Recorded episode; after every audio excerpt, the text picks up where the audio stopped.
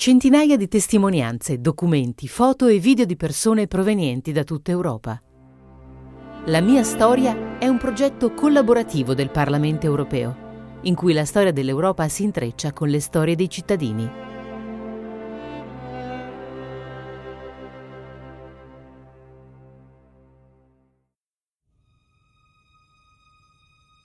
Paul Collovald è nato nel 1923 a Wissemburg, un piccolo comune dell'Alsazia, in Francia.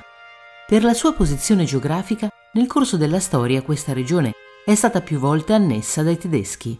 Giornalista francese, Collovald ha lavorato come direttore generale dell'informazione alla Commissione europea e al Parlamento europeo. Negli anni Ottanta è stato anche direttore del gabinetto del presidente del Parlamento europeo, Pierre Fimelin.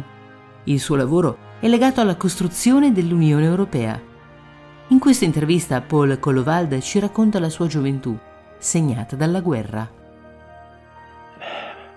Ma jeunesse, eh, il faut pas oublier que je suis né en 1923. La mia gioventù. Eh, no, non bisogna dimenticare che sono nato nel 1923 e che nel 39-40 è scoppiata la guerra. Dopo la sconfitta francese, l'Alsazia fu annessa e annessa, non occupata.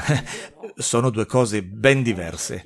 La Francia era occupata, c'era la metà nord, la metà sud e tutto il resto, con tutti i problemi che ciò comportava. Nel 1939 avevo fatto la maturità e stavo preparando la seconda sessione del concorso che mi avrebbe permesso di entrare alla scuola ufficiali di Saint-Cyr ma con l'annessione ovviamente è tutto andato in fumo. E così, con l'ingenuità tipica della gioventù, mi sono detto, la guerra finirà, spero che vinceremo e che potrò riprendere il mio progetto. E che je pourrai reprendre mon projet. Giovane e ingenuo, Paul Collovald ha un solo obiettivo, sfuggire alla propaganda nazista. Nel periodo degli studi entra in contatto con professori prestigiosi. Euh, pendant l'annexion, je me suis dit, tiens, pour échapper au, au truc de la philosophie nazie, euh, etc. Durante l'annessione mi sono detto, qua, per sfuggire alla faccenda della filosofia nazista e compagnia bella, meglio che mi iscriva alla facoltà di scienze ma eh, siccome l'Università di Strasburgo non è stata riaperta subito, ho cercato quella più vicina, che era quella di Karlsruhe. Quindi ci sono andato per un semestre, prima a Karlsruhe e poi a Stoccarda. Quando è stata riaperta l'Università di Strasburgo, mi sono iscritto a corsi che mi hanno permesso di sfuggire all'indottrinamento filosofico, storico, nazista, eccetera. E mi sono detto, dai, tutto sommato me la sono cavata bene.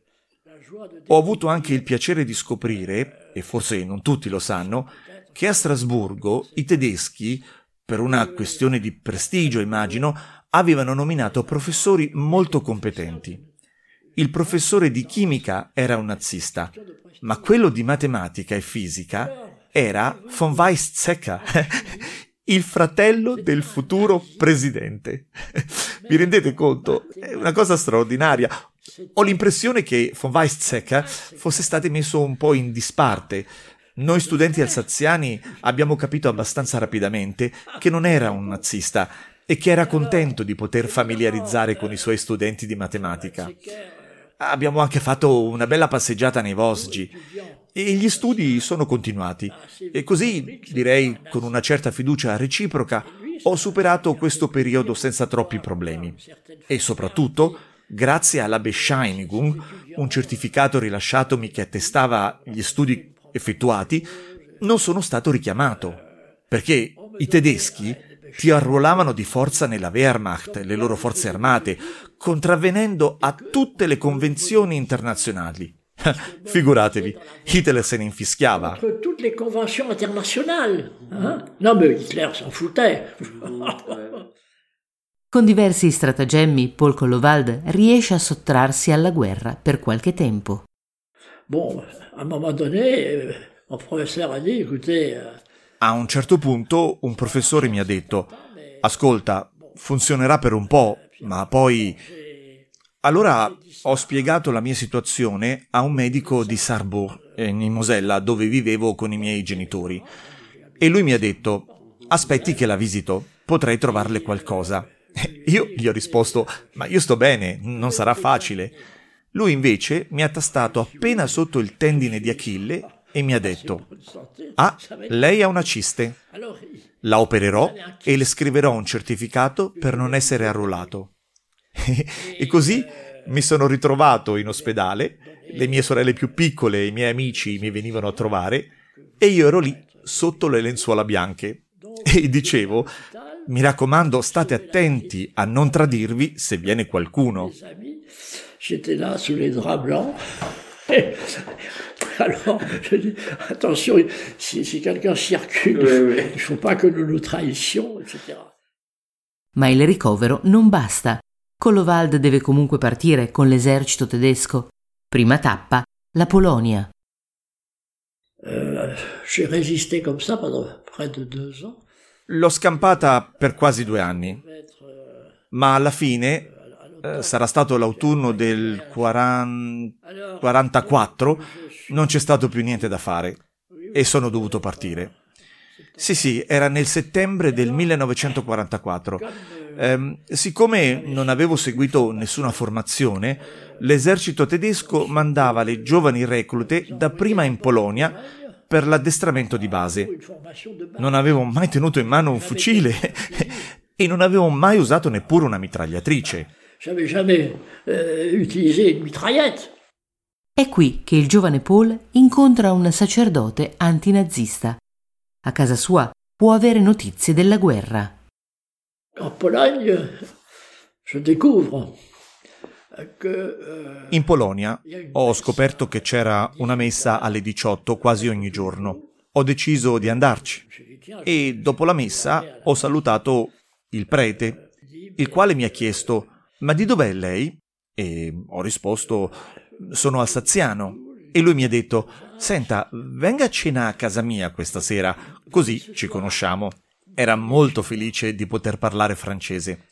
Così eh, diverse volte alla settimana andavo a cena a casa di questo prete polacco. Quando ci siamo conosciuti un po' meglio e ha capito che di me si poteva fidare, mi ha detto: Senta, è l'ora delle notizie da Londra. Toc, toc, toc. Qui Londra.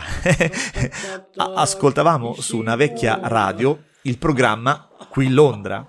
In questo modo ho potuto avere diverse notizie, ad esempio sulla liberazione di Colmar, di Mulhouse e tutto il resto. Infine, dopo questo periodo, ci hanno comunque mandati al fronte, ma i russi avevano già iniziato la loro avanzata inesorabile. E fu praticamente dopo Stalingrado.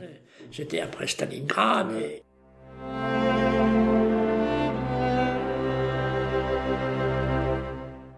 Kolovald diventa l'assistente di un ufficiale tedesco. Siccome avevo studiato, sono finito nell'arma del genio. In ragione dei miei studi, sono diventato una specie di assistente del, dell'Oberfeldwebel, un maresciallo capo che aveva quasi il grado di ufficiale, o meglio, il grado più alto tra i sottufficiali. Arrivati più o meno all'altezza di Brandeburgo, trovammo l'esercito tedesco in piena ritirata e, un po' come avviene in tutte le ritirate, allo sbando totale. Paul Collovald approfitta della prima occasione che gli si presenta e per puro caso la fortuna presto gli sorride. Oh, Hauptfeldwebel a été blessé. Ehm, L'Oberfeldwebel fu ferito. Bisognava improvvisare. Ecco, nella località in cui si era svolta la battaglia c'era una piccola fattoria. Allora gli ho detto: Lei è ferito? Andiamo dai contadini, ci accoglieranno, qualunque siano le loro idee sui tedeschi. E quando arrivammo lì, lo mettemmo a letto. E fu lì che cominciai a pensare a come sarei potuto scappare. perché i due fronti si avvicinavano sempre di più. Eh, dovevamo essere a 35 o 40 chilometri dal fiume Elba. L'Oberfeldwebel era sdraiato e gli ho chiesto come va? Eh, bene, ma soffro. Allora gli ho detto, senta, so che nella sua fiaschetta lei ha un'ottima grappa. Ah, sì, sì, sì, e io beva. E lui, glu, glu, glu, glu, glu, glu. Dopo un po' era completamente fuori, ubriaco fradicio. Mi ricordo ancora che eravamo in una stalla, c'erano cinque o sei mucche. Come toilette c'era un grande aggeggio con un buco. E allora cosa faccio? Vedo un chiodo dove era appesa una tuta blu da lavoro. Eh, sapete com'è? Le cose vanno molto velocemente, devi pensare su due piedi.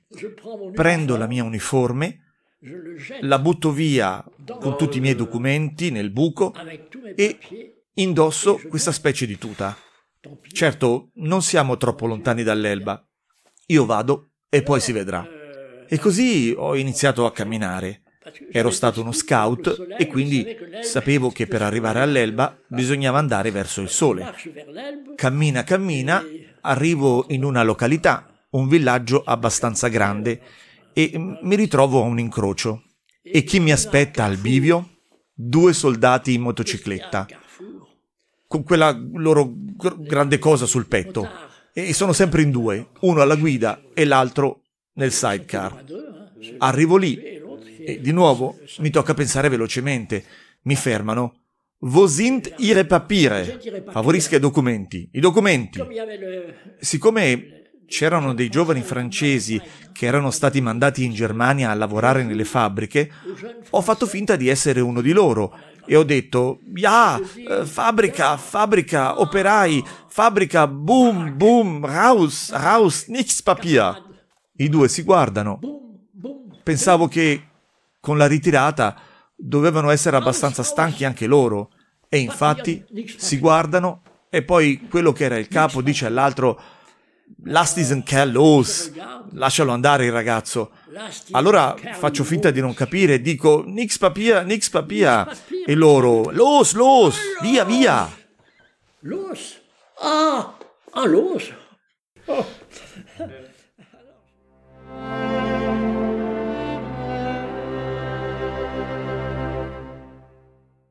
Il fiume Elba, sinonimo di libertà e ritorno a casa.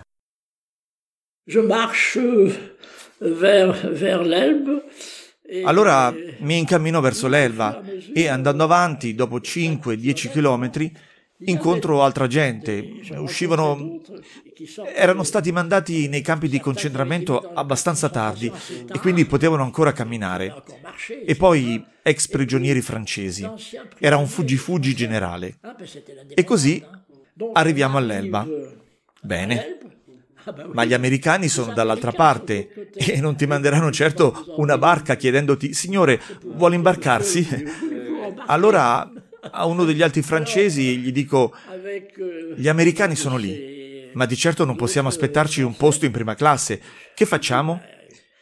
Siccome lì accanto c'era una casa distrutta, mi dice, senti, siamo in due e siamo anche abbastanza robusti.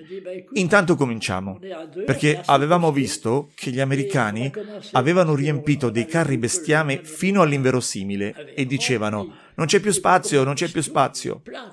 E così abbiamo preso una grande porta dalla casa, l'abbiamo appoggiata sui respingenti posteriori del vagone e ci siamo detti stiamo a vedere e ci siamo messi lì. Il treno si è fermato diverse volte e alla fine siamo potuti salire a bordo. Ricordo che il treno era diretto a Parigi. A un certo punto ci fermammo, eh, credo fosse a Liegi. Non doveva essere il primo convoglio che i belgi avevano visto passare su quel binario, dato che la Croce Rossa ci aveva preparato il caffè. Quella fu la prima tappa. Dopodiché siamo infine arrivati a Parigi, probabilmente alla Gare de l'Est, senza documenti, senza soldi, senza niente di niente. Eh, c'erano due tende sul binario, una della Croce Rossa e un'altra degli scout. Sono entrato nella tenda degli scout e ho detto, eh, sono un francese della Mosella, i miei genitori vivono a Sarrebourg, non ho soldi. La vostra buona azione di oggi potrebbe essere quella di mandare loro un telegramma mm, molto breve. Sono tornato, sto bene.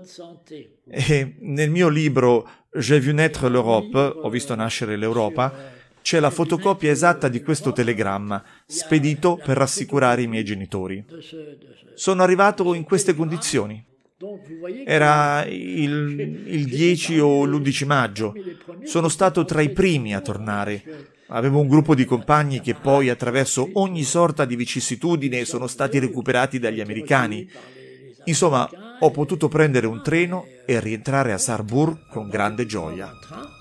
Je suis arrivé à Sarrebourg euh, dans la joie.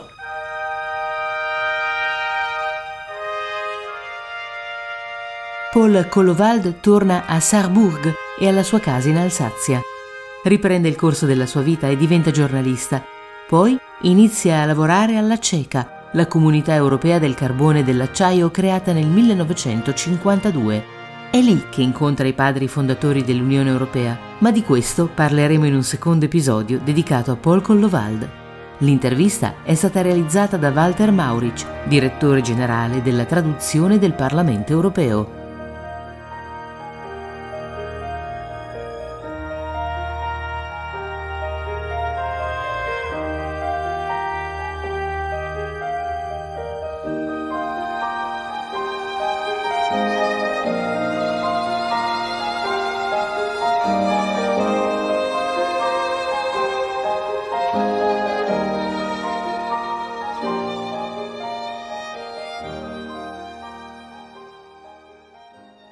Avete ascoltato La mia storia, un progetto del Parlamento europeo in collaborazione con cittadini provenienti da tutta Europa. Se siete interessati ad altri podcast del Parlamento europeo, potete consultare il sito Europarl Audio o visitare il portale My House of European History.